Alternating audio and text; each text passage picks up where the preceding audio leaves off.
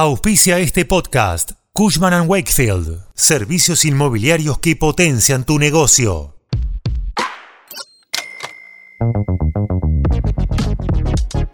Ya sabemos que habrá balotaje entre Sergio Massa y Javier Milei, y la incógnita ahora es cómo sigue la economía y qué medidas tomaría el candidato oficialista. Se espera que el gobierno mantenga el control centrado en las reservas, la brecha, los ingresos y los precios en las próximas cuatro semanas. Hoy te contamos cómo puede seguir el panorama.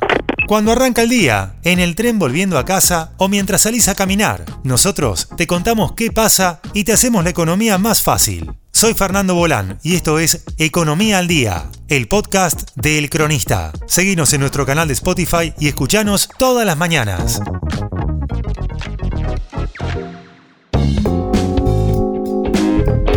En la antesala de las elecciones, tras la activación del segundo tramo del swap con China, desde el equipo económico salieron a decir que el dólar mayorista continuará a 350 pesos hasta el 15 de noviembre. Pero desde el viernes los precios se aceleraron un poco para cubrirse de un eventual salto cambiario. El dólar blue se disparó por encima de los 1.200 pesos, el contado con liquidación subió un 16% y los contratos de dólar futuro y la demanda por cobertura se dispararon. Pero con el balotage confirmado para el 19 de noviembre, lo que el mercado mostró como primera señal fue el retroceso de la cotización del dólar cripto. El resultado de las elecciones con masa primero con casi el 37% sorprendió al mercado. De acuerdo a los analistas, esto podría traer alivio cambiario y un impacto en los instrumentos de cobertura cambiaria. Es que el resultado electoral mostró un estancamiento en los votos de Milei, lo cual es interpretado como una reducción en las chances de una dolarización. Además, esto podría traer una descompensación en los dólares financieros, así como también menor búsqueda de cobertura cambiaria. Por otro lado, la estabilidad cambiaria será prioridad para el gobierno. Continuarán interviniendo el contado con Liqui y el MEP, tal como lo hicieron desde las PASO.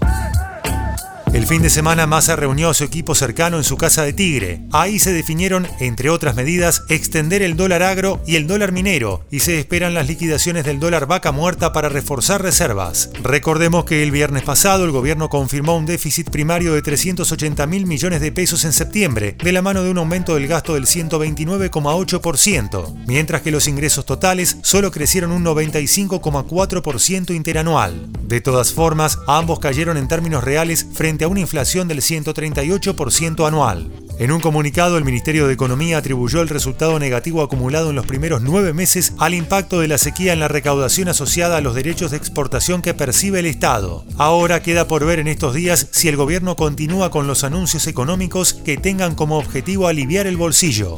¿Y vos? ¿Qué pensás?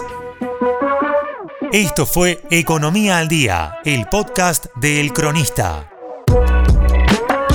Seguinos en nuestro canal de Spotify y escuchanos todas las mañanas. Y si te gustó el podcast, podés recomendarlo. Coordinación Periodística Candelaria Domínguez. Producción SBP Consultora. Hasta la próxima.